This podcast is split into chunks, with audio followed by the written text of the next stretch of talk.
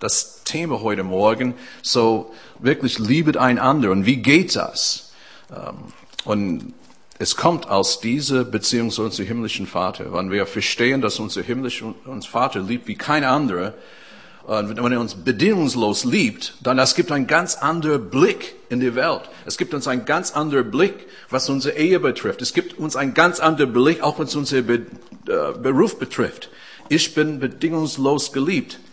Und ähm, ich kenne das auch in die Schule, äh, ich, wo manche Kinder haben gespottet und es gab auch, ja, ich war auch gemobbt als, als Kind in die Schule damals. Ich denke, Paul Weiss habe davon erzählt, nur weil ich sehbehindert war. Manchmal war ich einfach gemobbt, manchmal kam ich in Schlägereien. Aber eins habe ich verstanden, diese Liebe der Vater, der mich liebt, das, das hat mich geholfen während diese ganz schwierigen Zeiten, wenn Leute haben gespottet und, und, und äh, ja, wo man eigentlich man fühlt sich wirklich schlimm, weil man solche Sachen gestehen. Und deshalb ist es wichtig, dass diese Liebe zum Vater, zu unserem himmlischen Vater, geht tief. Und ähm, das ist etwas, was Schritt für Schritt äh, geschieht, auch in unserem Glaubensleben. Das geschieht nicht auf einmal. Manchmal, gerade im Glaubensleben, man denkt, es gibt zwei Schritte zurück, vielleicht einen Schritt vorwärts, aber dann irgendwann, man kommt einfach zu die Kenntnis, wow, ich bin da angekommen, jetzt verstehe ich, wie ich geliebt bin. Und ähm, Jesus hat eine ganz interessante Begegnung mit seinen Jüngern in äh, Johannes 13 und da wollten wir ein bisschen mal mit beschäftigen. Und ähm, ihr kennt das sicherlich, Johannes 13, wo Jesus, es, war vor seiner Kreuzigung, es ist das letzte Mal, wo er mit seinen Jüngern zusammen sind. Und in Johannes 11 und, Kapitel, Johannes 11 und 12 ist er unterwegs in Jerusalem, er begegnet andere Menschen und er ähm, ja, dient die vielen Menschen in ihrer Not. Er war in Galiläa und äh, wenn wir das liest, es sieht, wie er wirklich da war für Menschen. Menschen waren geheilt dadurch. Aber in Johannes 13, er ist allein mit seinen Jüngern.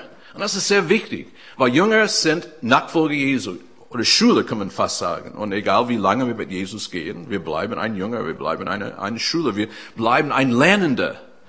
Und, ähm, und ich, diese Episode oder diese Begebenheit ist etwas, was die Jünger Jesu würde niemals vergessen. Weil eigentlich in Johannes 13 Jesus zeigt, was es bedeutet zu lieben.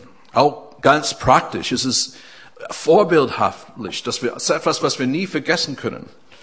Und ähm, ich lese ab Vers 5. Und hier geht es um Jesus. Danach goss er Wasser in ein Becken, fing an, den Jüngern die Füße zu waschen und trocknet sie mit den Shirts, mit denen er umgegürtet war. Da kam er zu Simon Petrus, der sprach zu, zu ihm, Herr, sollst du mir die Füße waschen? Jesus antwortete und sprach zu ihm, was ich tue, das verstehst du jetzt nicht. Du wirst es aber hernach erfahren. Und ich muss daran verstehen, die waren unterwegs für fast zwei Tage.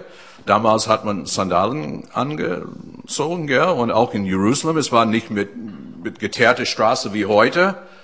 Die Füße waren wirklich trocken. Und übrigens, meistens, es waren die Sklaven, die diese Arbeit gemacht hat. Es war, es war sehr wichtig, wenn du zu einem Haus kommst, gekommen bist damals. Die Füße mussten aus Respekt gewaschen werden, weil sie waren schmutzig. Und meistens, es war ein Sklave, das gemacht hat. Und gerade weil die Jünger wusste oder haben, sagen wir so, mehr oder weniger verstanden, dass Jesus Gottes Sohn war, es hat ein bisschen gedauert, bis sie das wirklich verstanden haben, das hat sie schon umgehauen. Auch Petrus. Der, das, der will meine Füße waschen? was, was soll das? Und gut, Petrus, wie er war, das geht einfach nicht, Jesus. Ich meine, Petrus versucht Jesus sagen, was er nicht machen kann. Und das geht nicht. Ich meine, manchmal, das ist so, was wir denken, oh ja, das kann, das kann einfach nicht sein, dass sowas gut, manchmal Gutes passiert. Wie kann mir, wie kann sowas einfach passieren? Ich verdiene das nicht. Und das ist genau, was Petrus geführt hat.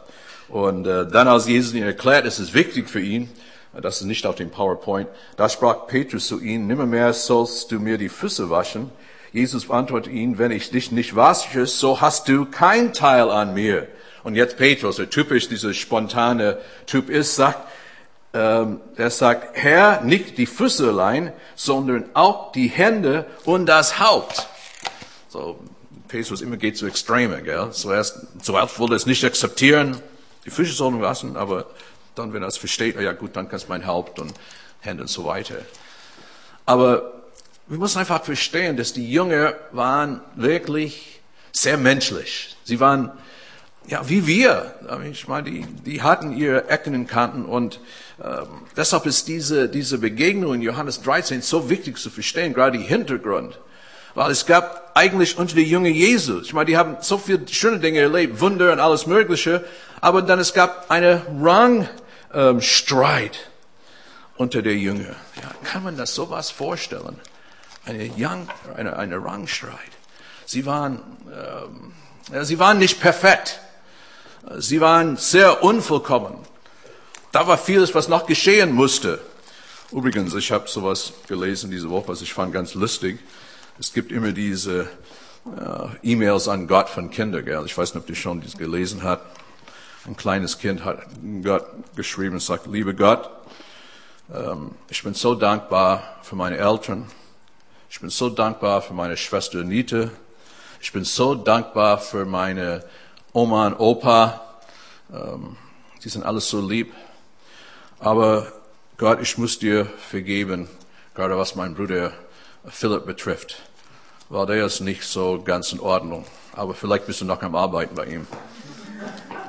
Und das war wirklich ein Bild für die Jünger Jesu. Die waren unvollkommen. Und ähm, wir lesen ein bisschen auch von diesem Streit unter den Jüngern in Matthäus 20. Die Überschrift an äh, Matthäus 20 steht herrschen oder dienen. Und das war wirklich der Streit. Wer ist der Größte unter uns? Es ist fast wie auf dem Schulhof. Manche Jungs sagen, mein Vater ist der Größte, der Stärkste. Oder so. Ja, es gibt immer dieses, ja, was ist bei den Menschen? Wer ist der? Ich bin der, ich habe die beste Noten in die Schule gekriegt. Oder äh, ich habe das schnellste Auto. Und das war ein bisschen bei den Jüngern. Wer von uns ist von, von Jesus am meisten äh, beliebt? Und Jesus hat das rausgekriegt in Matthäus 20 und hier ist praktisch seine Reaktion, Vers 26. Bei euch soll es nicht so sein.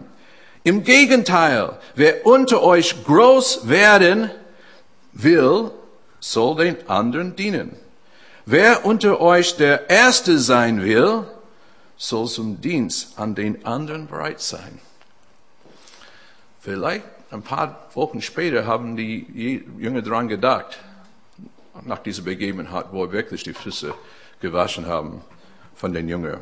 Weil dann es steht auch, denn ein, auch der Menschensohn ist nicht gekommen, um sich zu dienen zu lassen, sondern um zu dienen und sein Leben als Lösegeld für viele hinzugehen. Jesus Christus, Gottes Sohn, ähm, der auferstanden ist, für unsere Sünden am Kreuz gestorben ist, kam wirklich die Menschen zu dienen. Und das ist, und das ist ein Ausdruck von, ja, was es bedeutet, die Liebe des Vaters, unser himmlischer Vater zu erleben, dass wir dann auch anderen dienen. Und dann in Johannes 13 wieder sagst du uns der Text, Jesus kommt zur Sache, nachdem wir die Füße gewaschen haben von den Jüngern. Und dann kommt, jemand hat das genannt, der, das elfte Gebot.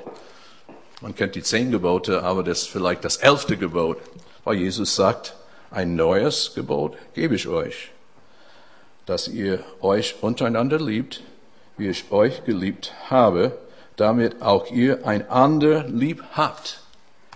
Ist das nicht interessant, dass er sagt, ihr sollt einander lieben, wie ich euch geliebt habe? Und er wusste schon von dieser Ringelei oder diese, diese Streiterei unter den Jüngern die, die, manchmal die, die, die persönlich, weißt, die haben einander genervt, ja, wie das so ist. Wie in manchen Familien. Manchmal denken einfach, nerven uns, oder? Als Kind manchmal, meine Schwester hat mich genervt. Gut, haben, ich habe sie auch genervt, denke ich auch. Das ist so, wie das ist. Und dann trotzdem Jesus sagt, die Welt werde erkennen, dass ihr meine junge Zeit für eine Liebe zueinander habt. Das ist eigentlich der größte Beweis, dass Christen wirklich Christen sein sind, sollte sein. Leider ist es oft nicht der Fall. Jesus hat nicht gesagt, die werden erkennen, dass ihr meine jüngere Zeit, wenn ihr große Wunder verbracht. Steht einfach nicht da. Es steht nur da, wenn ihr einander lieb habt. Und das ist, das ist, das ist so wichtig, dass wir Ich sehe, die Gemeinde ist ein Übungsfeld, wo wir wirklich das praktizieren, einander zu lieben, auch mit unseren Unterschieden, auch mit unseren anderen Meinungen, auch wenn man hat verschiedene politische Meinungen, wie das so ist. Ja? Ähm, aber das, das ist dieses Gebot von Jesus, der wirklich führt hin zu einer großen Freiheit. Paulus unterstreicht äh, Freiheit im Geist durch dieses einander lieben in Galater 5, Vers 13. Durch Christus würdet euch die Freiheit geschenkt, liebe Brüder und Schwestern. Das bedeutet aber nicht, dass ihr jetzt tun und lassen könnt, was ihr wollt, dient vielmehr einander in Liebe. Manchmal, es, gibt, es geht nicht nach Lust und Laune, gerade die Nachfolge Jesu, weil nach Lust und Laune, es gibt viele Dinge, die wir tun würden. Diejenigen, die Eltern sind. Manchmal haben wir keine Lust aufzustehen, vielleicht Frühstück für unsere Kinder zu machen, oder? Und es geht nach Lust und Laune. Aber es gibt einfach gewisse Dinge, die einfach die dran sind. Das ist, was Jesus sagt, dieses Freiheit im Geist. Du kennst der liebende Vater. Dann eigentlich ein Ausdruck von deiner Liebe zu Jesus ist, dass du bist bereit, anderen zu dienen. Da ist so ein kleines Plakat da unten. Love God, love others, serve the world. Das finde ich wirklich stark. Einfach Gott lieben. Liebe anderen. Diene der Welt. Und letztendlich, das ist es, dass wir versuchen, Dinge einfach zu tun, auch wenn es nicht groß. Ich denke mit dem Tafel, einfach für die ehrenamtlichen Mitarbeiter, dass sie kriegen einen frisch gebackenen Kuchen jede Woche von uns, von, von unserer Gemeinde. Das ist einfach ein, das ist nicht eine große Sache, aber es ist eine Art einfach so, hey, wir finden es einfach toll, was ihr macht, und ihr kriegt frisch gebackene Kuchen von uns. Diene mit Liebe. Es war ganz lustig irgendwie. Der, der Christoph, er war dran, äh, die Gemeinde zu putzen gestern. Und übrigens, wir haben so einen Putzplan, wo jeder kann, wer will, so alle sieben bis acht Wochen die Gemeinde putzen. Und, äh, und er musste Schlüssel bei mir abholen. Und dann auf dem Weg zurück hat er Schlüssel zurückgebracht und ah, Paul, das hat so viel Spaß gemacht, die Gemeinde zu putzen. Sage, wow, ja, was? Ja, einfach, es war so ruhig und ich konnte Gott preisen und loben. Wow. Das finde ich, wenn ein Mann das sagt, es macht ihm so viel Freude, äh, so äh, viel Freude zu putzen kann ich davon was äh, lernen. Gell? Aber das ist einfach dieses ganz einfach dienen. Einfach. Und das ist, was ich schön finde in unserer Gemeinde, wie jeder mit seinen Gaben dient. Ich denke, Joachim sitzt da am Mischpult hier. Und das ist schon wichtig, was er macht. Sitzt da, muss nicht, er konnte ausschlafen, weil er hat auch viel zu tun im IT-Bereich, denke ich. Oder manchmal sehr mit den, es ist so viel los beruflich. Aber dient einfach dem Herrn. Und das ist, und wir tun das, eigentlich wir tun das, weil wir Jesus lieben. Das ist, und das ist, was Jesus sagt, ist ein neuer Gebot, was ich euch gebe. Wie können wir konkret einander lieben? Man könnte sehr viel dazu sagen, aber ich will nur vielleicht vier Punkte aufführen heute Morgen. Wie kann ich konkret lieben? In, äh, wie kann ich konkret lieben in meiner Familie, in meiner Ehe? Vielleicht auch meine Mitarbeiter, in die Gemeinde. Wie, wie geht das? Und hier ist ein, ich habe ein paar Dinge aufgeschrieben, man könnte vieles aufschreiben, aber ich denke, das sind ein paar Dinge, was die, ich glaube wichtig sind. Erstens, zu zeigen, dass wir lieben, ist, wenn wir, wenn wir hören richtig zu. Wenn wir Menschen zuhören. Nur zuzuhören. Es ist interessant, was der Salomo schreibt in Sprüche. Wer antwortet, bevor er überhaupt zugehört hat, zeigt seine Dummheit und macht sich lächerlich. Und ich denke, wir haben alle diese Erfahrung irgendwann in unser Leben gemacht und öffnen unser Leben gemacht. Oh, hätte ich nicht meinen Mund aufgemacht, ja? Das war zu schnell. Aber nur zuzuhören. Es bringt dir mehr im Leben, ein besserer Zuhörer zu sein, als ein guter Redner. Und ich denke, gerade in einer, wenn wir wollen wirklich Liebe zeigen in unserer Familie, in unserer Ehe, einfach zuhören und aufrichtig zuhören. Das, das tut gut. Ich finde dieses Bild da von Peanuts wirklich stark da. Äh, die sitzen nur da. Und ähm, mehr oder weniger, was da sagt auf Englisch, ist nur dabei zu sein, wenn Menschen es nicht gut geht. Manchmal, das ist alles, was wir tun müssen. Wir müssen nicht viel sagen. Es gibt manchmal Menschen gehen durch so schlimme Krisen. Was, was sollen wir dazu sagen? Aber nur dabei zu sein, nur da zu sitzen das, das, das allein schenkt Hoffnung. Hey, Le Leute kümmern sich um mich oder äh, jemand macht sich Gedanken um mich oder jemand sitzt mich mit mir, wann, wann, wann es gibt nichts was, mehr, was wir sagen können. Eine zweite Art und Weise, wirklich konkret Liebe zu zeigen. Gebe in Überfluss. Sprüche 21.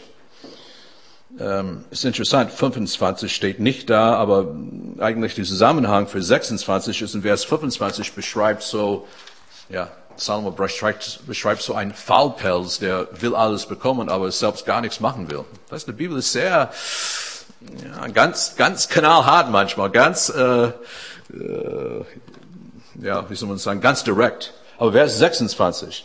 Den ganzen Tag überlegt er, wie er für sich etwas bekommen kann. Wer aber zu Gott gehört, der gibt gerne und knauset nicht. Und eigentlich, das ist, was Liebe ist. Das, wer liebt, der gibt. Und hier geht es um Zeit, manchmal unsere Talenten, was wir haben, einfach anderen anzubieten, Geld, dass wir bereit sind, einfach das, was Gott uns gegeben hat, da einfach einzusetzen und mit Überfluss. Und, und das ist, wir wollen nicht knallsüchtig sein mit unserer Zeit, unser Geld. Wir wollen wirklich da für andere Menschen sein. Und das ist, das ist so ein riesiges Segen. Paulus sagt in 2. Korinther 9, wer wenig sät, der wird auch wenig ernten. Wer aber wenig sät, der wird auch viel ernten. So soll jeder, der für sich entscheiden, wie viel er geben will, und zwar freiwillig und nicht aus Flucht, Pflichtgefühl. Denn Gott liebt den, der fröhlich gibt. Nicht mit der Haltung, ah, ich mach was, nee, no, es ist, ich tue es gerne für Gott, weil ich bin so gesegnet. Und übrigens, hast du festgestellt, die Menschen, die bereit sind, großzügig von ihrer Zeit zu geben und ihre Talenten einfach anderen zu helfen oder was immer, das sind oft die glücklichsten Menschen. Und die, die Menschen, die immer sich für alles für sich äh, behalten, manchmal sind so die unglücklichsten Menschen. Aber das ist, wer, wer liebt, der gibt. Das ist ganz normal. Wer Gott liebt. Und ähm, ich, ich beziehe das auch jetzt auf unsere Gemeindearbeit. Wer liebt, dann ist bereit, auch von seinen Finanzen abzugeben. Und deshalb auch Gemeinden wie wir, ist es, wir sind abhängig von freiwilligen Finanzen. Wir haben nicht Staatskirchenkassen. Gell? Es ist nur Leute, die zum Gottesdienst kommen. Die geben einfach von ihr Gehalt. Wir haben Leute, die geben zehn Prozent von ihr Gehalt. Ja, manche von euch, das ist vielleicht, wie kann das sein? Aber es muss eigentlich sein, die Finanzen. Äh, wir haben, wir können nicht so die Stadtwerke sagen, oh, werdet ein liebe Christen und ähm, mit dem Strom. Ja, er muss einfach die Rechnung zahlen wie jeder andere. Für sich alle diese Dinge. Und aber wenn wer Gott liebt, der tut das gerne und da ist so ein einfacher Segen drauf. Na, irgendwann mal predige ich über Zehnte und so weiter. Das ist auch ein eine meiner Themen, aber nicht heute. Drittens, wer liebt, der ist bereit, immer zu vergeben statt vergelten. Immer wieder vergeben statt vergelten. Und ich habe das extra geschrieben, statt vergelten, weil das ist, wie die meisten Menschen auf diese Erde reagieren. Sie wollen immer abrechnen, die wollen immer die Rechnung begleichen. Ja mein Mann war nicht lieb zu mir gestern so, er wird jetzt die Rechnung heute zahlen beim Frühstück. Sicherlich, das gibt es nicht bei uns, das ist sicherlich irgendwo anders. In Mannheim sind die Leute so vielleicht, ja. Ähm, aber vergeben, immer wieder vergeben. Und es gibt gewisse Situationen im Leben, wo man muss immer wieder vergeben. Wo, wo ähm, ja, es ist, es, ist, es ist schwierig, weil wir sind so verletzbar. Jeder einzelne von uns, wir sind verletzbar. Es ist einfach, unser menschliches Dasein ist nicht immer so perfekt. Manchmal wünschen wir uns nicht so empfindlich sein, oder? Aber dann irgendwie mal nach, denkt über nach, oh Mensch, warum hat er das gesagt oder warum hat sie das, was, was hat sie damit gemeint? Und dann das, das, das geht so tief unter der Haut. Und dann, das, das macht uns fast verrückt. Und liebe Geschwister, bei solchen Momenten immer wieder vergeben. Okay, ich vergebe, ja, ich, ich will das nicht persönlich annehmen. Ich bitte dich, dass du einfach äh, diejenige vergibst, auch wenn ich es nicht verstehe. Und ich, ich will auch vergeben. Ähm, Karl Abteitz schreibt, wer nicht vergeben kann, macht nicht nur anderen das Leben schwer, sondern zuerst sich selbst. Das ist es wirklich. Die Menschen, die nicht vergeben, sind sehr unglücklich. Die werden immer verbittert.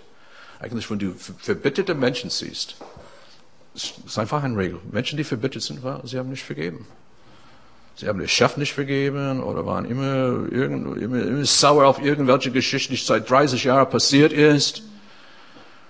Vergeben. Andere Christen vergeben. Du musst vergeben. Und ähm, warum steht das in Vater unser? Vergebe uns die Schuld, wie auch die anderen Schuld vergeben. Ist interessant, nach Vater unser, dann Jesus geht noch ein Stück weiter. Wenn er nicht vergibt, dann kann ich euch auch nicht vergeben. Und äh, wenn wir vergeben, dann wir haben Freiheit. Wir haben Freiheit. Man fühlt sich frei, man ist nicht, äh, man ist nicht belastet. Immer vergeben statt vergelten. Viertens, und das ist auch sehr wichtig, gerade in Familien, gerade in einer Ehe, gerade in manche Situationen, wo wir uns finden, dass wir nie die Hoffnung aufgeben. Und das ist eigentlich, was Liebe, Liebe gibt nie die Hoffnung auf. Auch wenn manchmal wir verstehen die Zusammenhänge nicht und sagen wir, Mensch, warum macht sie das? Und, oder, oder wird ihr das überhaupt schaffen, gell? Und dann, dann manchmal sind wir so hoffnungslos. Aber als Christen, wir dürfen nicht hoffnungslos sein. Äh, wie Paulus beschreibt in 1. Korinther 13, diese wunderschöne Abschnitt über die Liebe. Und ähm, wird immer fast bei aller christlichen Hochzeiten vorgelesen, diese Bibelstellen, 1. Korinther 13. Aber Vers 7 finde ich so stark hier. Liebe ist immer bereit zu verzeihen, stets vertraut sie, sie verliert nie die Hoffnung und hält durch bis zum Ende. Hey, einfach Hoffnung zu haben für meine Freundin oder meinen beste Freund oder Hoffnung zu haben für meinen Ehemann, meine Ehefrau. Hoffnung, dass Gott da was tut oder für meine Kinder. Manchmal, wenn unsere Kinder denken, oh, werden sie es schaffen, werden sie es hinkriegen. Aber Hoffnung, ähm, ja, ist, ist, ist etwas, was wir, manchmal das ist alles, was wir haben, daran festzuklammern, weil wir spüren gar nichts. Aber Liebe ist sehr stark mit Hoffnung verbunden. William McDonald hat geschrieben, Gott sucht nicht nach Männern und Frauen, die von ihren freien Abende oder das Wochenende oder die Jahre ihres Ruhestands widmen möchten. Nein, er sucht solche, die ihm den ersten Platz in ihr Leben einräumen räumen sollen. Und ich denke, dieses erste Platz, wenn Jesus hat wirklich der erste Platz in meinem Leben, dann, dann ich verstehe dieses elfte Gebot. Einen anderen lieben, bedingungslos lieben. Ich muss nicht alles akzeptieren, was Menschen tun. Ich muss nicht das für gut halten. Weil eigentlich man muss unterscheiden zwischen dem Mensch und was er macht. Gut, das ist manchmal ein bisschen schwierig, ja. Weil, was er macht, das irritiert mich, das, das, das finde ich so schlimm. Aber der Mensch ist von Gott geliebt, bedingungslos. Und Gott will, dass wir auch die Menschen lieben. Und gut, manchmal müssen wir unsere Kinder, vielleicht Freunde auch sagen, hey, finde ich nicht toll, finde ich nicht gut, was du da gemacht hast. Aber lass die Menschen einfach spüren, dass wir sie lieben. Ein neues Gebot gebe ich euch, dass ihr euch untereinander liebt, wie ich euch geliebt habe. Damit auch ihr einander lieb habt. Daran wird jeder erkennen, dass ihr meine Jünger seid, wenn ihr Liebe untereinander habt. Das ist der Beweis. Liebe untereinander. Und das ist nicht nur zu sagen mit Worte. Es ist manchmal mit Blicke, manchmal ist es nur ähm, mit unseren Aktionen, was wir tun. Ähm, nicht immer, was wir sagen. Das einfach, wir sind da füreinander und bereit, anderen zu dienen. Ich möchte beten. Herr, ich danke dir für dieses Wort, das ähm, wirklich ja, geht wirklich tief in uns. Und wir fühlen uns sehr begrenzt, weil ja, wir, wir, wir brauchen mehr von deiner Liebe und dadurch können wir auch anderen lieben, können wir anderen dienen. Und hilf, hilf du uns, Jesus, auch in der Familie. Hilf du uns in unsere Ehen, vielleicht auf die Arbeit mehr unsere Arbeitslogan, besser mehr richtig zuzuhören und nicht immer sofort was sagen, nicht immer losschießen mit irgendwelchen Gedanken von uns. Hilf du uns dabei, Jesus. Auch wir wollen großzügig sein mit unserer Zeit, mit unseren Talenten, mit unserem Geld, Herr. Das alles, was wir haben von dir, das kommt von dir, dass wir überhaupt Zeit haben, dass wir Talenten haben, dass wir Geld haben, dass wir Möglichkeit haben, mit etwas zu tun, das kommt von dir. Und Herr, wir wollen das für dich einsetzen, Herr. Und äh, hilft uns immer schneller zu vergeben. Wir geben zu manchmal, wir warten zu lang. Aber wir wollen immer vergeben. Immer schneller vergeben und weniger versuchen, die Rechnung auszugleichen, Herr. Bewahre du uns davon. Ja, das, was dir nicht wohlgefällig ist. Und Hoffnung, Herr, Liebe besteht aus Hoffnung. Und auch die Menschen, die wir lieben. Wir wollen, hilf du uns, dass wir Hoffnung für jeden Mensch haben. Gott, dass diese Hoffnung stirbt nie, weil eigentlich unsere Hoffnung ist auf dich gerichtet. Ich danke dir, Herr, dass du, ja, dass du bringst uns einfach weiter in unser Christsein. Auch heute, auch durch dieses Wort, Herr, du, du machst uns einfach Mut, Jesus. Du bist da mit uns, Jesus. Ich preise dich dafür. Oh Gott, wir loben dich.